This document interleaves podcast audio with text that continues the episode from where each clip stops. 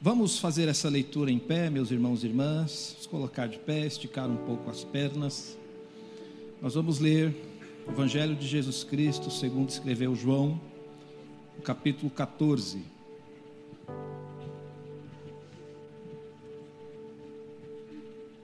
Um texto muito conhecido da igreja, do Senhor, e eu quero relembrar e comunicar e compartilhar aquilo que o Espírito trouxe ao nosso coração nesse dia. João, capítulo 14, a partir do verso 1, igreja, até o verso 6. Diz assim: Não se perturbe o coração de vocês, creiam em Deus, creiam também em mim. Na casa de meu pai há muitos aposentos ou muitas moradas, como diz a versão corrigida, né? Se não fosse assim, eu lhes teria dito: Vou preparar-lhes lugar. E se eu for e lhes preparar lugar, voltarei e vos levarei para mim, para que vocês estejam onde eu estiver. Vocês conhecem o caminho para onde vou. Aí, nosso irmão Tomé, que sempre tem perguntas muito lógicas, né? Disse-lhe Tomé, versículo 5: Senhor, não sabemos para onde vais, como então podemos saber o caminho? Respondeu Jesus: Eu sou o caminho, a verdade e a vida. Ninguém vem ao Pai a não ser por mim. Você pode dizer amém. Coloque a sua Bíblia no banco, por gentileza. Querida igreja, vamos à meditação na palavra de Deus. Esse texto que é tão conhecido de todos nós. E como eu disse, nós queremos declarar estas verdades hoje e relembrar e também meditar com você, meu irmão, minha irmã, sobre Jesus. Uh, eles estão no cenáculo, capítulo 14 de João. Essa estadia no cenáculo começa no capítulo 13, nós sabemos. E é no cenáculo que Jesus vai uh, se reunir com seus discípulos e, e ter a última ceia com eles. Do cenáculo, Jesus vai para a prisão, vai para o sinédrio, que é o tribunal judaico, vai ser julgado, vai ser espancado, e ali começa o sofrimento de Jesus. Né? Mas no cenáculo, muitas coisas aconteceram. Quando nós lemos do capítulo 13 até o capítulo 17 de João, nós sabemos, nós cremos, não é? os estudiosos dizem que são os diálogos, os eventos que aconteceram no cenáculo. E um dos, dos pontos que nós percebemos a partir do capítulo 14 é que havia um clima de muita tristeza entre eles, entre os discípulos, porque Jesus está agora dizendo que ele vai embora. Depois de uma caminhada de alguns anos com os discípulos, três anos, conforme dizem os estudiosos, Jesus agora está dizendo que ele não só vai embora, mas ele vai morrer, ele vai padecer de maneira terrível. E o cenáculo é a última reunião. Nós sabemos, à luz de Lucas, que Cristo vai dizer: Eu desejei comer com vocês ansiosamente essa última ceia. Jesus está num clima de despedida porque a cruz está chegando. Por isso, o capítulo 14, Jesus começa dizendo a eles: Não se perturbe ou não se turbe o coração de vocês, porque eles de fato estavam perturbados. Havia tristeza no coração dos discípulos nesse momento.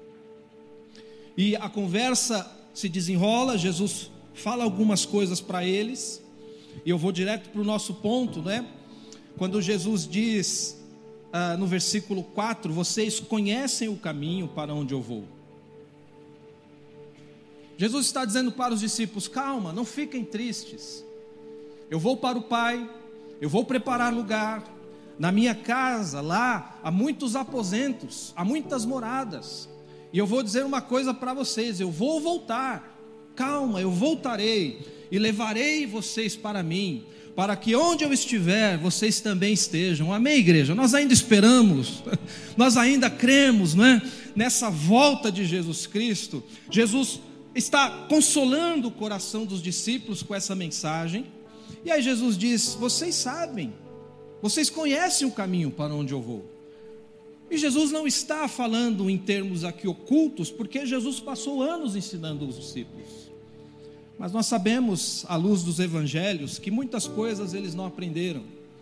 Muitas coisas eles foram aprender e entender depois, no decorrer dos dias, quando Jesus já estava inclusive ausente. E o Tomé? O Tomé é um discípulo interessante. Como eu disse, Tomé ele, ele tem uma mente muito lógica, muito humana, muito racional. Você vai se lembrar que Jesus ressuscitado, ele aparece para os discípulos e os discípulos chegam a Tomé e dizem: Nós vimos o Senhor, é Ele. E aí Tomé diz assim: Não, se eu não ver, se eu não tocar, eu não acredito. Porque Tomé tem essa mente mais racional, mais questionadora. Tanto que a pergunta que ele faz para Jesus no versículo 6, no versículo 5, melhor dizendo, é uma pergunta extremamente lógica. Ele diz: Senhor, nós não sabemos para onde o Senhor vai. Como então podemos saber o caminho? O Senhor não nos disse, Tomé está dizendo, o Senhor não, diz, não nos disse, o Senhor não, não nos deu o, o, o GPS, a localidade, as ruas, o Senhor não falou o destino. Mas Jesus vinha falando a eles, Jesus vinha ensinando que Jesus voltaria para o Pai. Mas eles estavam nesse momento incapazes de perceber essas palavras de Jesus. Então Tomé diz isso, Senhor, se eu não sei para onde o Senhor vai, como eu posso saber o caminho?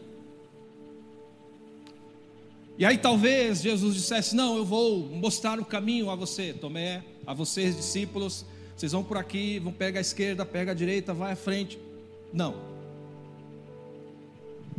Jesus disse assim: Eu, eu, Tomé, sou o caminho. Eu, Tomé, sou a verdade. Eu, Tomé, sou a vida. Ninguém vem ao Pai a não ser por mim. Querida igreja, como eu disse na introdução, num tempo em que há uma, uma falácia, há uma construção cada vez maior da ideia de que todos os caminhos levam a Deus. Como todos os caminhos levavam a Roma, a frase antiga, não é? Todos os caminhos levam a Deus.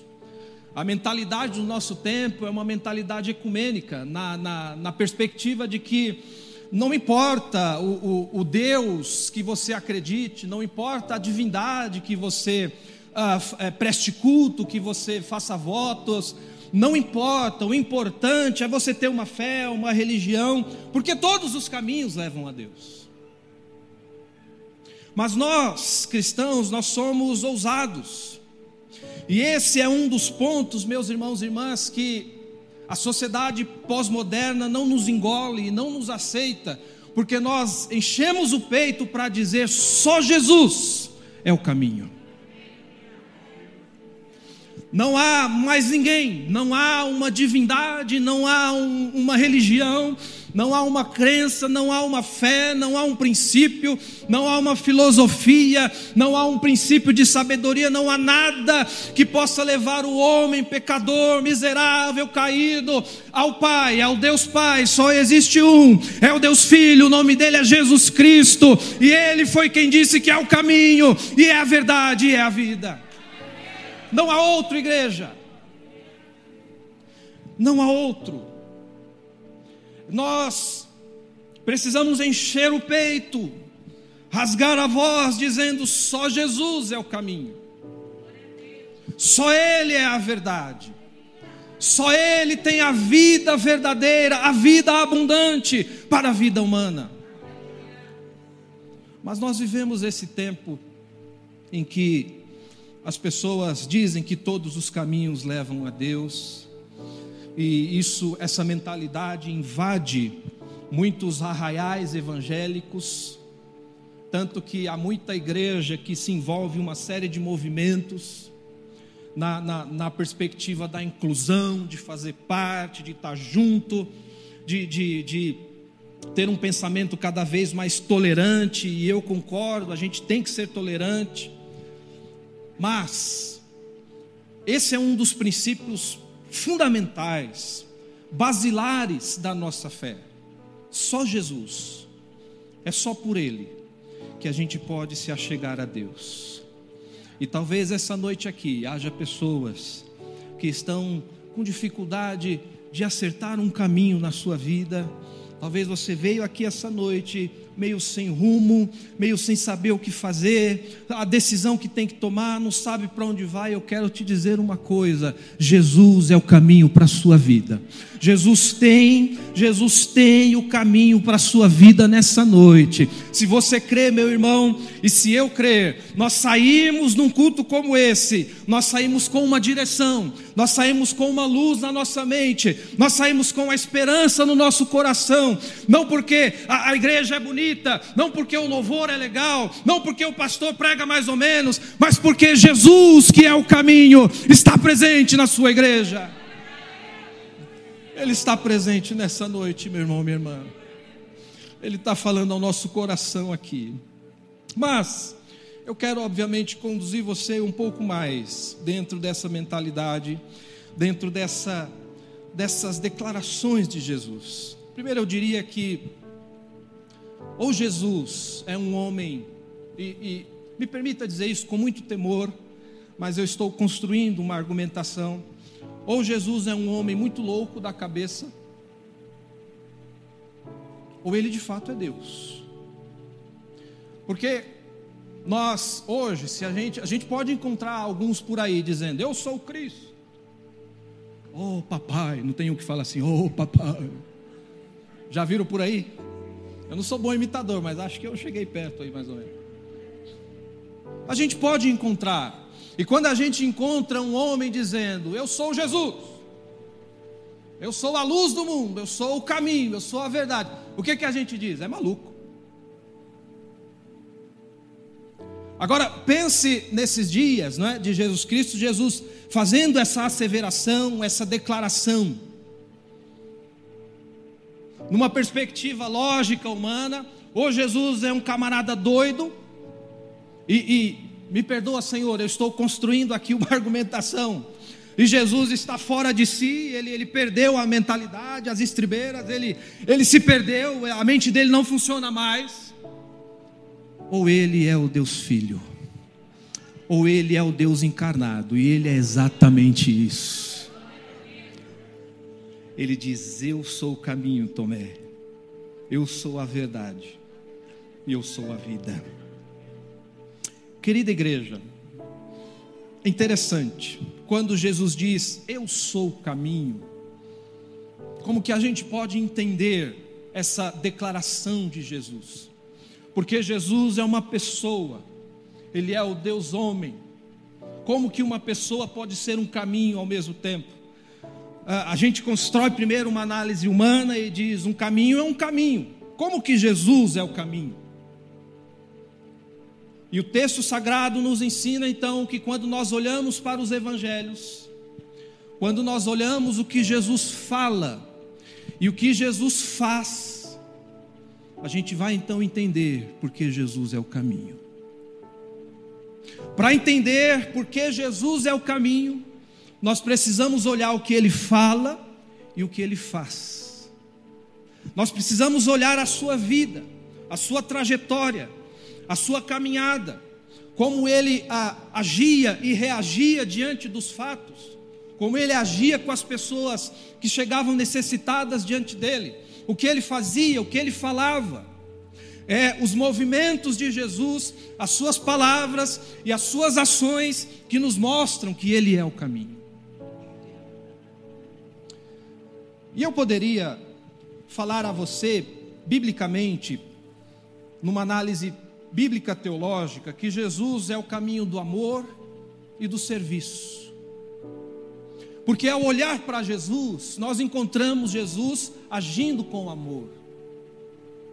Nós encontramos Jesus não só ensinando sobre o amor a Deus e o amor ao próximo, o amor vertical e o amor horizontal, né, pastor Bira? Nós encontramos Jesus não só falando isso, mas Jesus efetivamente praticando isso. Por isso a gente pode dizer essa noite: Jesus é o caminho, porque Jesus falou e viveu na prática do amor. Ao olhar para Jesus, nós encontramos ele falando do amor a Deus Pai e agindo com amor ao próximo. Ao olhar para Jesus, nós vamos entender que ele é o caminho, porque Jesus, foi ele quem disse em Marcos 10, não me lembro o verso, ele diz: Eu não vim para ser servido, eu vim para servir. Jesus é o caminho, igreja, porque ele não está interessado em estar numa hierarquia de poder, em que ele está no topo e todos que estão embaixo lhe servem, lhe prestam, não, ele, ele é o primeiro, a, a lá no cenáculo, capítulo 13 de João, os, os discípulos estão discutindo quem é o maior entre eles, quem é o chefe aqui, é o Pedro, é o João, quem será? É os Boanerges, os, os que querem sentar um à direita, outro à esquerda, e de repente eles olham e veem Jesus pegando uma bacia de água, pegando uma toalha, o que será que Jesus vai fazer? O que será que ele está aprontando? Apontando? Será que ele está pensando? E aí Jesus abaixa e começa a lavar os pés dos discípulos. Como quem quer dizer, enquanto vocês estão discutindo aí quem é o maior, eu quero ser o menor, eu quero servir vocês, eu quero lavar os pés de vocês. Jesus é o caminho, porque Ele é servo. Jesus é o caminho porque Ele me ensina e Ele ensina a você que todos nós, pastores, presbíteros, diáconos, diaconisas, missionários, todos não passamos de servos do Pai. Então, ao olhar para a vida dele, ao olhar para a sua fala, para a sua prática, nós não encontramos contradições. Nós encontramos uma perfeita harmonia entre o que ele fala e o que ele faz. Por isso, ele diz para Tomé: Tomé, eu sou o caminho. Pode olhar para mim, Tomé. Pode lembrar o que eu fiz. Pode olhar para a minha vida. Você vai encontrar um parâmetro a seguir, uma direção a tomar.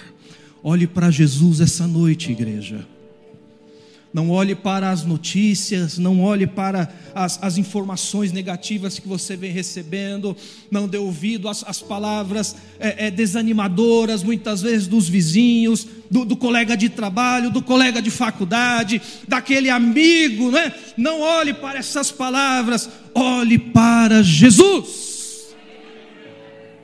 olhando para Jesus, o autor e consumador da nossa fé, a gente vai em frente, nós não vamos parar, porque Jesus é o caminho.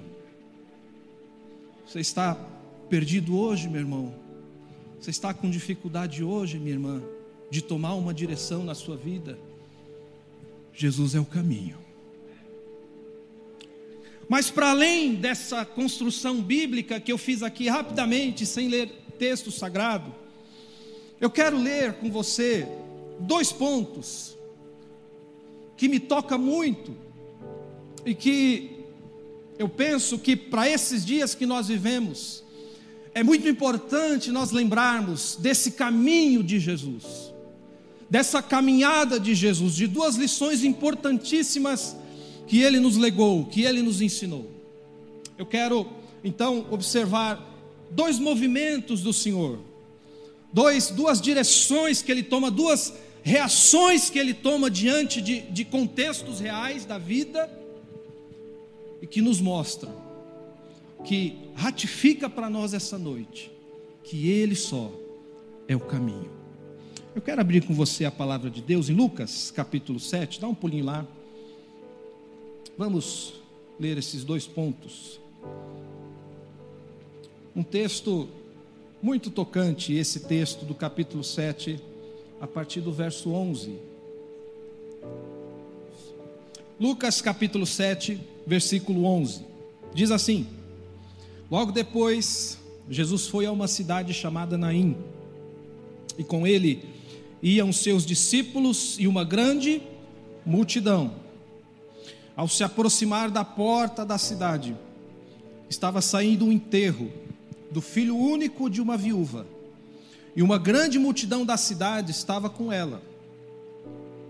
Verso 13: Ao vê-la, o Senhor, o que, igreja?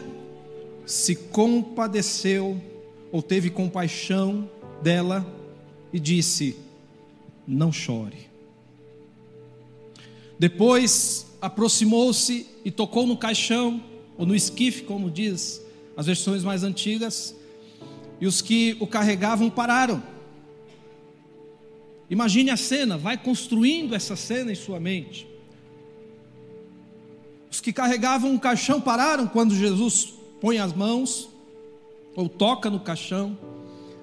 O jovem, aliás, jovem, eu lhe digo, levante-se, foi a palavra de Jesus. Verso 15, igreja.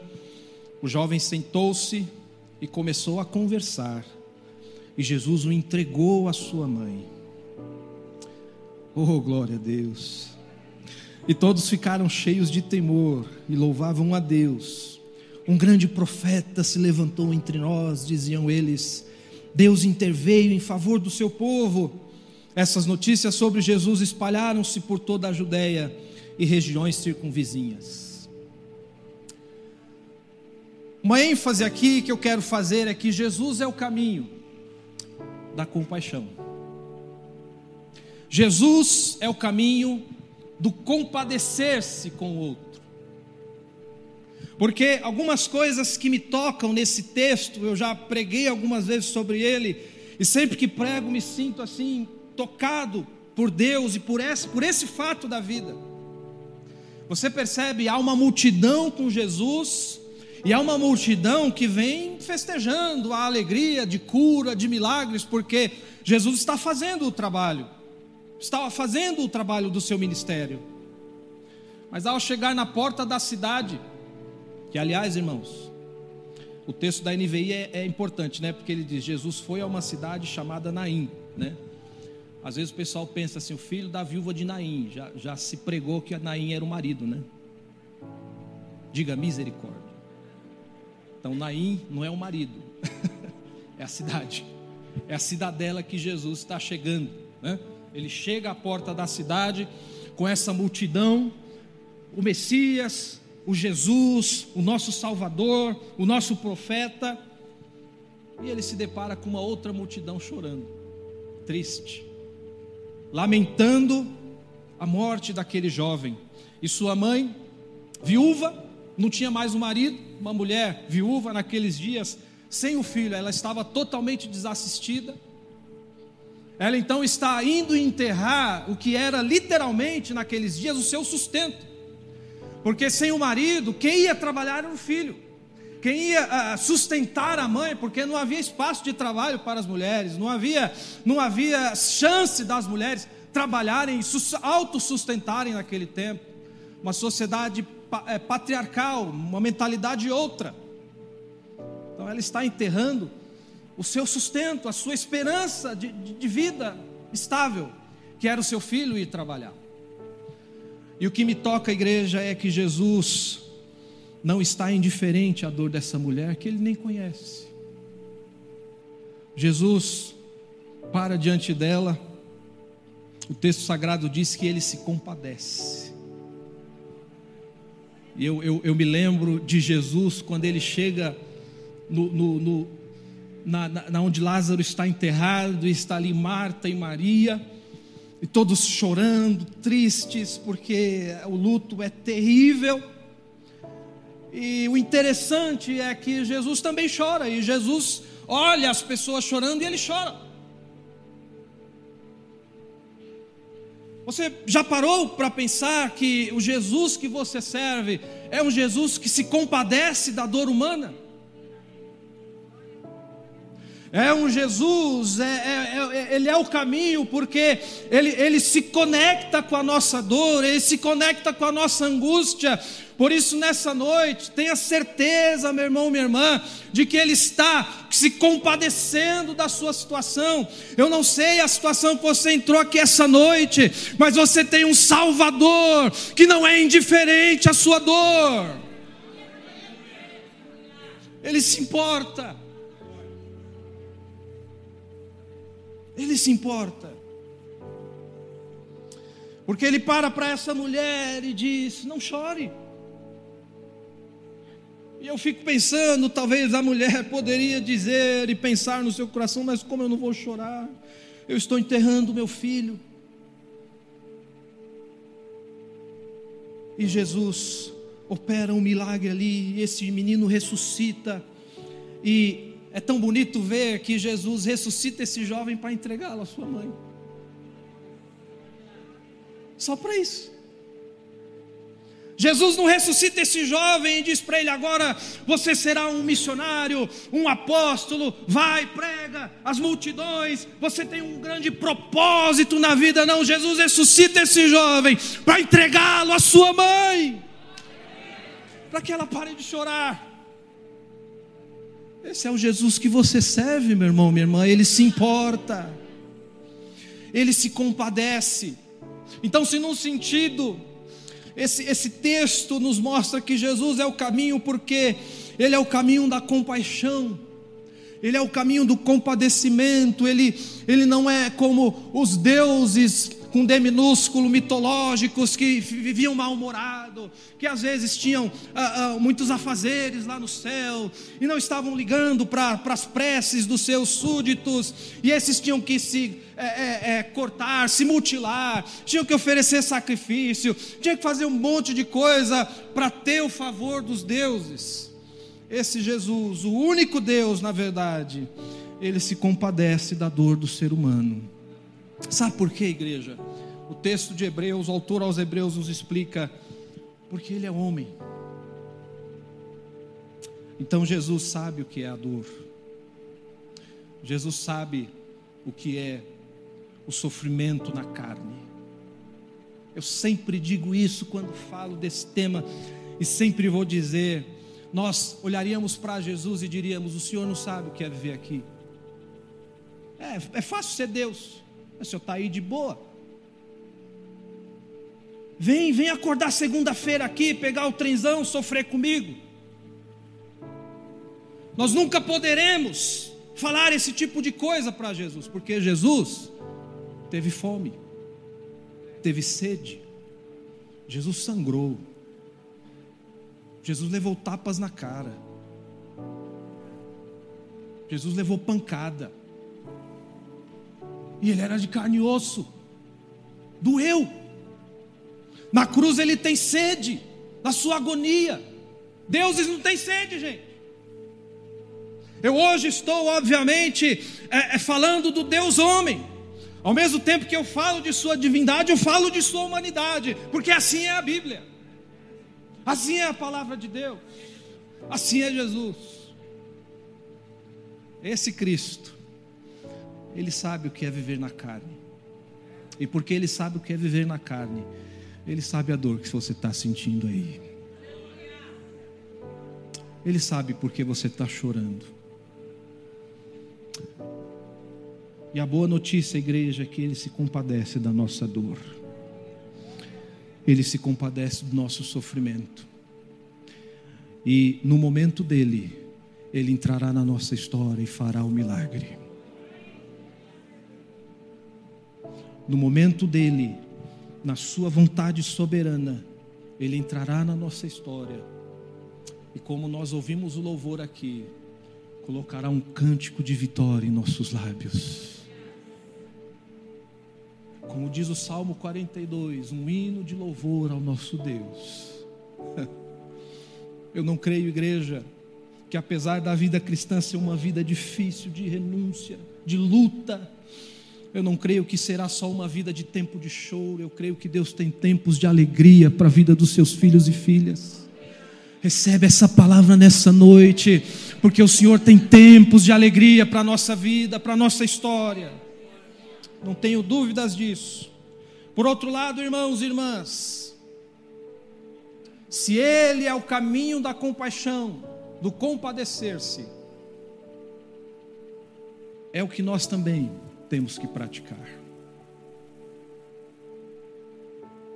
No mundo de extrema intolerância, num mundo em que as pessoas, por muito pouco, estão se matando, se violentando, num mundo em que há uma indiferença, uma escalada da indiferença, do ema-ema, cada um com seus problemas, não quero nem saber.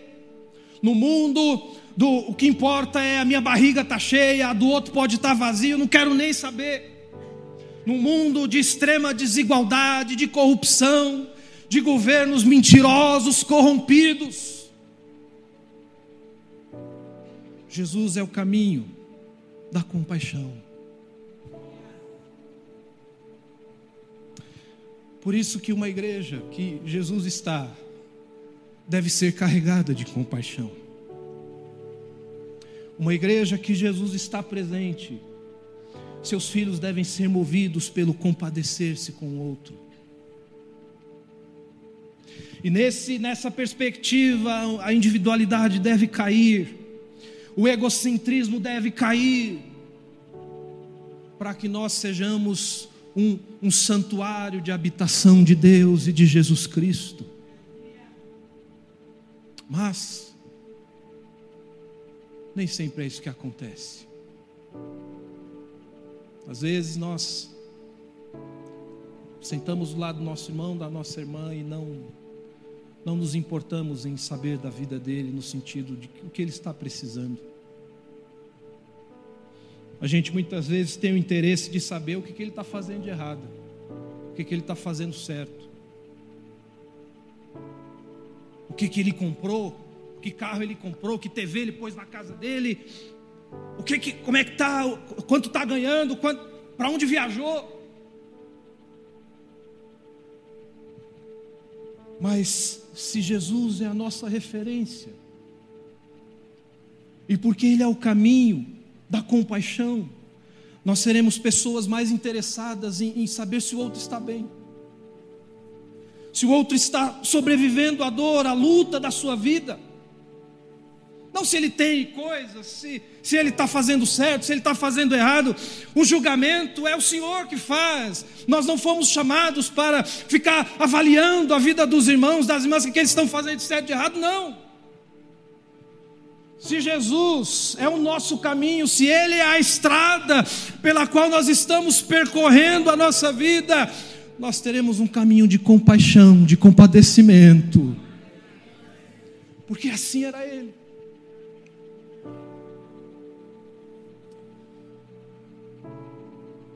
Que essa estrada seja a estrada da minha vida.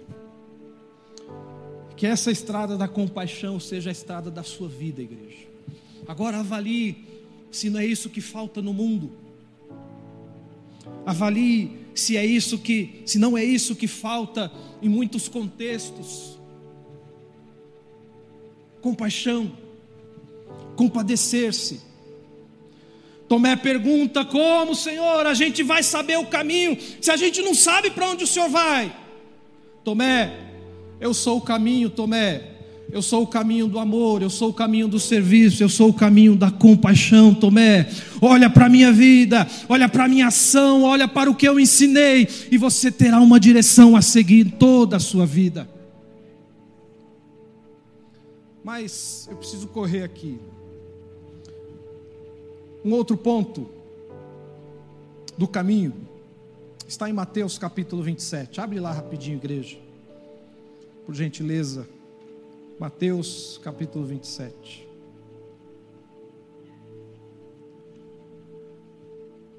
Esse texto que também me ensina muito, me toca muito, quando eu vejo a ação de Jesus.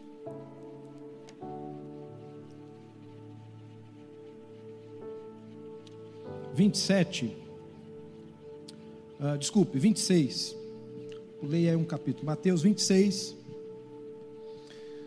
a partir do verso 47, para nós contextualizarmos aqui, diz assim, querida igreja: Enquanto ele ainda falava, chegou Judas, um dos doze. Então, mais um momento em que eles estão no cenáculo, né? Aqui nós já cremos que a madrugada da quinta da sexta-feira, né? Esses eventos provavelmente acontecem, aliás, não estão mais no cenáculo, estão no Getsemane, né? Desculpe, corrigindo aí. Estamos no Jetsema, né, pastor Bia? É isso aí, né? A gente vai, né? É isso aí. Então, no Getsemane chega Judas e a turba, não é? Para prender Jesus. Esse é o ponto que nós estamos lendo aqui.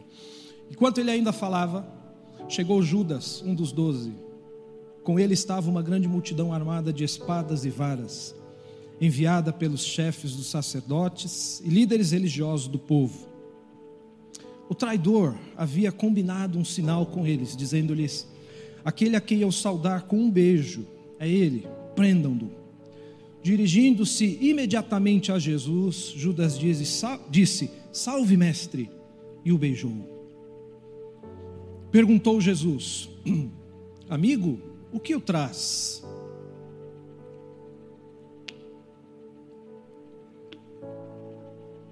Interessante. Então os homens se aproximaram, agarraram Jesus e o prenderam. Um dos que estavam com Jesus, estendendo a mão, puxou a espada e feriu o servo do sumo sacerdote, decepando-lhe a orelha. Pá! Então nós sabemos, à luz de João, capítulo 18, que esse discípulo é Pedro e o servo é o Malco. Aliás, um nome que eu acho bonito. É que nós não pretendemos mais, né, amor? Mas se tivesse mais um garoto, que eu gosto de garoto, né? Dois já. Seria Malco. Tudo bem, você pode achar feio. Hã? Abacuque não, não. Mas Malco é bonito. O, o, o discípulo é Pedro, o servo é Malco. Pedro arranca a espada e passa na orelha de Malco. Veja a ação de Jesus, repare a ação de Jesus. Verso 52: Disse-lhe Jesus: Guarde a espada pois todos os que empunham a espada, pela espada morrerão. Você acha, Pedro, que eu não posso pedir ao meu Pai, e ele não colocaria imediatamente à minha disposição mais de doze legiões de anjos? Como então se cumpririam as Escrituras que dizem que as coisas deveriam acontecer desta forma? Naquela hora, Jesus disse à multidão: eu estou, estou eu chefiando alguma rebelião para que vocês venham prender-me com espadas e varas? Todos os dias eu estive ensinando no templo e vocês não me prenderam. Mas tudo isso aconteceu para que se cumprissem as escrituras dos profetas. Então todos os discípulos o abandonaram e fugiram. A minha ênfase aqui, igreja, é que imediatamente a orelha de Malco decepada, eu posso imaginar, conjecturar que Jesus pega, porque a orelha né, foi decepada, talvez caiu, talvez estivesse caindo. Jesus põe as mãos e restaura a orelha de Malco e repreende a Pedro. O caminho de Jesus é o caminho da pacificação. Jesus é o caminho que produz a paz. No momento em que os discípulos querem reagir para proteger Jesus, Pedro, como sempre, toma a iniciativa. E pare para pensar, seria algo que hoje, se nós lêssemos Pedro reagiu, cortei a orelha de Malco, João pegou a espada, matou outro soldado, é, é, Lucas fez, não, Lucas não, é, Tiago fez isso, Judas fez outra coisa, o Alfeu, tal, o João. Que legal, eles defenderam Jesus, lutaram até a morte. Nós íamos, nós íamos vibrar com isso. Afinal, não é o que a gente vibra quando assiste filme assim? Violência, guerra, metralhadora, espada, sangue. Não é a cultura desse tempo hoje. E numa análise puramente humana, eles estariam em legítima defesa. Mas é interessante. Jesus é o caminho da pacificação.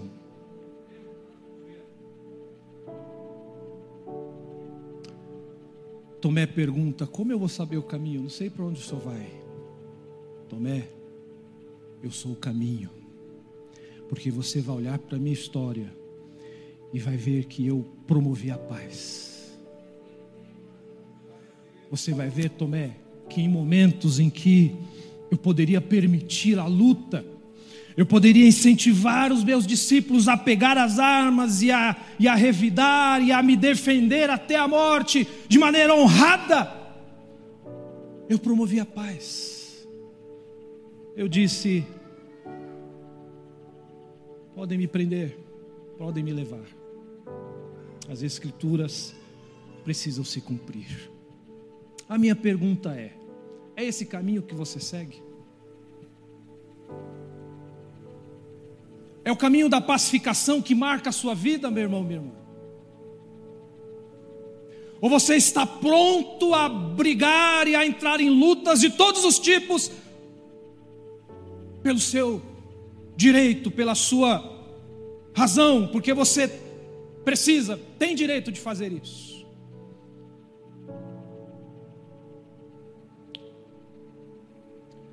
Assim vive a sociedade.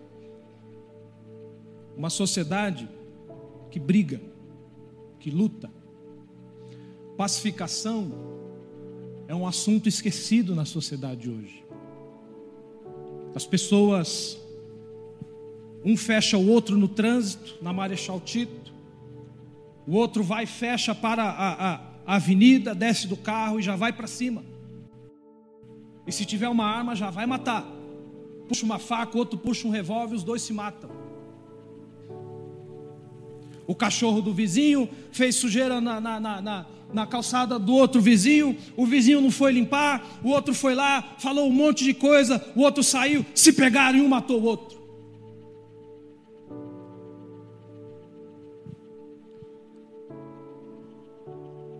O culto estava acontecendo, o fogo caindo, o irmão pisou no pé do outro. E você já sabe o resultado. Pisou no outro.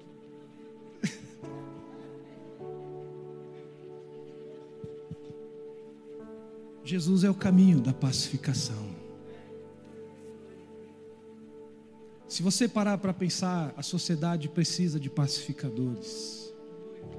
A sociedade precisa de gente que esteja disposto a promover a paz de gente que esteja disposto muitas vezes a abrir mão do seu direito e, e dizer: deixa para lá. Jesus é o meu juiz, Ele eu estou seguindo. Irmãos, irmãs, essa é a mentalidade de Jesus que é o caminho.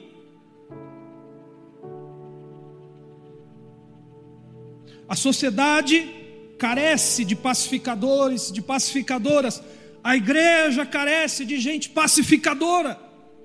Ah, mete um processo, põe no pau. Não, vai, vai para cima.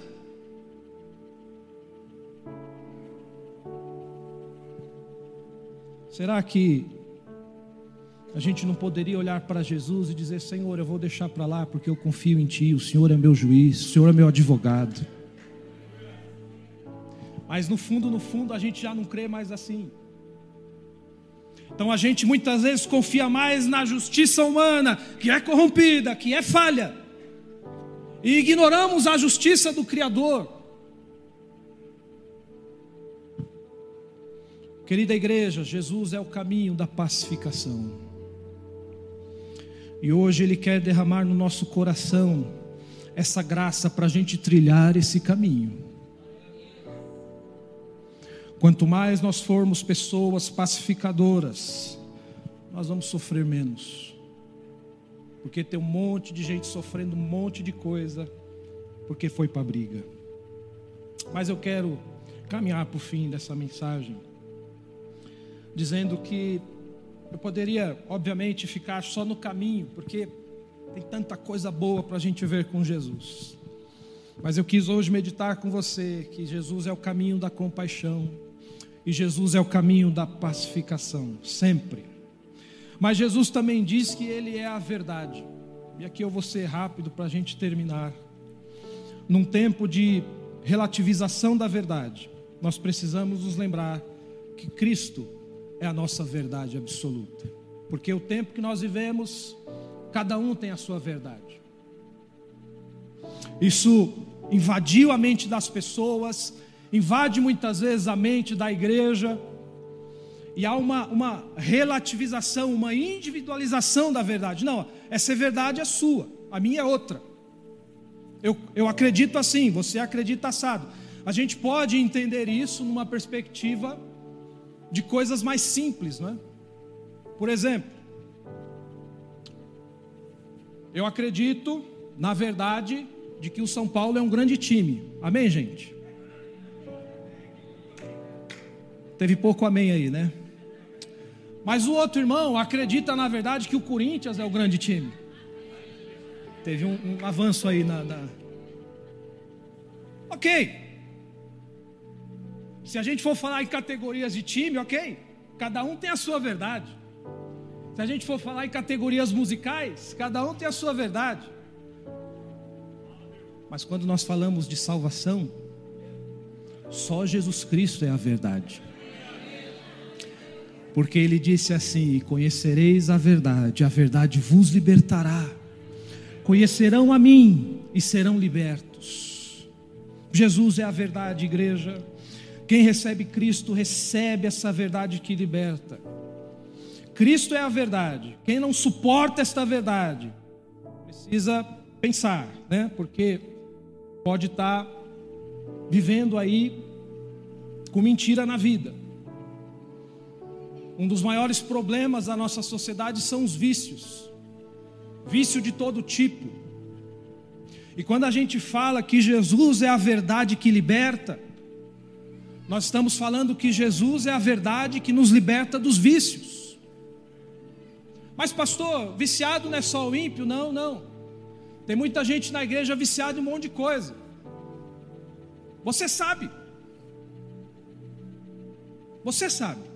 Eu sei. E aqui nessa igreja, nós não temos a intenção de brincar de ser crente.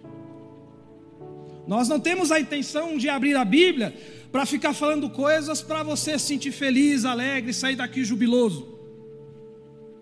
A nossa intenção é dizer o que Deus quer falar aqui. Porque Jesus é a verdade, Ele é a verdade que liberta a igreja. Se eu não estou vivendo essa liberdade na minha vida, eu preciso correr para os pés de Jesus, porque tem alguma coisa errada nesse Evangelho. É, é um contrassenso um cristão que vive escravo de alguma coisa. Eu tenho dito isso em várias pregações, porque esse é um assunto que o Espírito me incomoda a dizer. Não abra mão da liberdade que a verdade tem para você, que é Jesus Cristo. Por conta desse evangelho mentiroso que nós temos hoje, de um evangelho medíocre, ralo, de água com açúcar, a, a, a gente encontra muita gente viciada um monte de, de, coisa errada, vivendo de qualquer jeito, e vindo à igreja, e tomando ceia, e vivendo uma vida cristã fracassada, escravizada, mentirosa, mas Jesus é a verdade que liberta. Ele tem liberdade para nós essa noite, igreja. Eu não estou falando aqui de perfeição, mas eu estou falando de vitória diária. Vitória diária contra aquilo que quer nos escravizar, contra aquilo que quer nos prender, contra aquilo que quer nos colocar no chão. Jesus é a verdade que liberta. Creia nisso nessa noite, porque ele disse a Tomé: Eu sou o caminho, Tomé, mas eu também sou a verdade. E a gente termina dizendo que Jesus é a vida, na sua totalidade e completude. Eu falei no início, igreja, que talvez o cenário que nós vivemos há muito mais morte do que vida. Talvez a realidade que a pandemia trouxe e que tantas outras coisas que acontecem no nosso país, no mundo, trouxe, é uma realidade de morte. Quantos de nós aqui muitas vezes não, não, não passa por esses sentimentos durante seus dias? Um, um sentimento de que as coisas vão caminhar cada vez mais para a morte, para a tragédia, para a desgraça. Porque é, esse é o ambiente que nós vivemos hoje, um ambiente intensificado pelas trevas, pelo pecado, que produz morte. Mas Jesus não é só o caminho, não é só a verdade, Ele também é a vida, igreja. Um texto da Bíblia extremamente simples, mas tão precioso para nós. Ele disse: O ladrão vem para roubar, matar e destruir. O ladrão aqui nós podemos personalizar na figura do diabo, na figura dos homens ímpios. Podemos. Ele diz: Mas eu, eu que sou o caminho, que sou a verdade, eu vim para que vocês tenham vida, e vida em abundância. Abundância de vida, igreja, não é ausência de problemas. Abundância de vida não é, é uma saúde perfeita, porque a, a, maneira que a gente vive no século 21, ter uma saúde perfeita é muito difícil, salvo nossos irmãos que vivem lá no mato. Mas quem vive nos centros urbanos hoje, vive de uma maneira extremamente nociva. É, você dorme pouco, você come mal, você descansa pouco. É difícil manter a saúde perfeita. E vida abundante em Cristo não é saúde perfeita. Vida abundante em Cristo não é ter o dinheiro cheio de conta, a conta do banco cheia de dinheiro. Não é. Não é ter conta em vários bancos e não é ter investimento na bolsa de valor, não é ter compra de ações, de ativos. Ter vida abundante em Cristo não é nada disso. Ter vida abundante em Cristo não é ter posição, não é exercer liderança, ter vida abundante em Cristo não é nada dessas coisas. Ter vida abundante em Cristo é caminhar com Ele todos os dias. E é quando a morte chega, quando a tristeza, a angústia chega, é poder receber a vida de Jesus em nós. Ter vida abundante em Cristo, meus irmãos e irmãs, é ir para o hospital caindo aos pedaços é ir para o hospital, como eu fui esses dias, carregado pela minha esposa, e no carro ali fraco, e perdendo as forças, e gemendo, porque só Deus sabe o que eu passo quando eu fico ruim. Ter vida abundante é ir desse jeito para o hospital, mas no coração dizendo: Senhor, eu confio em Ti. Restaura minha saúde, Senhor, eu confio em Ti. Senhor, restaura, restaura, restaura. Prepara os médicos lá, prepara o remédio. Quando a gente chega lá, Deus prepara o médico, prepara o remédio, a gente sai do hospital. É vida abundante é, é, é, é ser sustentado pela mão de Jesus Cristo no meio da tempestade. Ter vida abundante é, é é perseverar no meio da dor, da angústia e caminhar com Deus e diz, louvando o nome do Senhor e agradecendo a Deus por tudo. Isso é ter vida abundante, meus irmãos e irmãs. Ter vida abundante é como nós pregamos dias atrás, estar muitas vezes com as feridas abertas, mas ser capaz de entoar um hino de louvor ao nosso Deus. Ter vida abundante não não não se se não se confunde com as coisas dessa terra, dinheiro, posição, casa, carro. Não, não, não. Jesus é o caminho, Jesus é a verdade e Jesus é a vida. Ele nos dá vida abundante aqui e agora, e Ele nos dará uma vida maravilhosa na eternidade. Porque é o que Ele fala para os seus discípulos: não turbe o coração de vocês eu estou indo preparar lugar. E fiquem tranquilos, tem muita morada lá, cabe todo mundo, gente. e quando eu terminar, eu vou voltar para levá-los para onde eu estiver. Vocês estejam para sempre comigo. Que Ele seja o caminho da sua vida, que Ele seja a verdade da sua vida, e que Ele seja a sua vida. Amém, meus irmãos e irmãs? Podemos orar. Você crê nessa palavra? Vamos colocar de pé, vamos falar com Deus nesta noite, em nome de Jesus Cristo.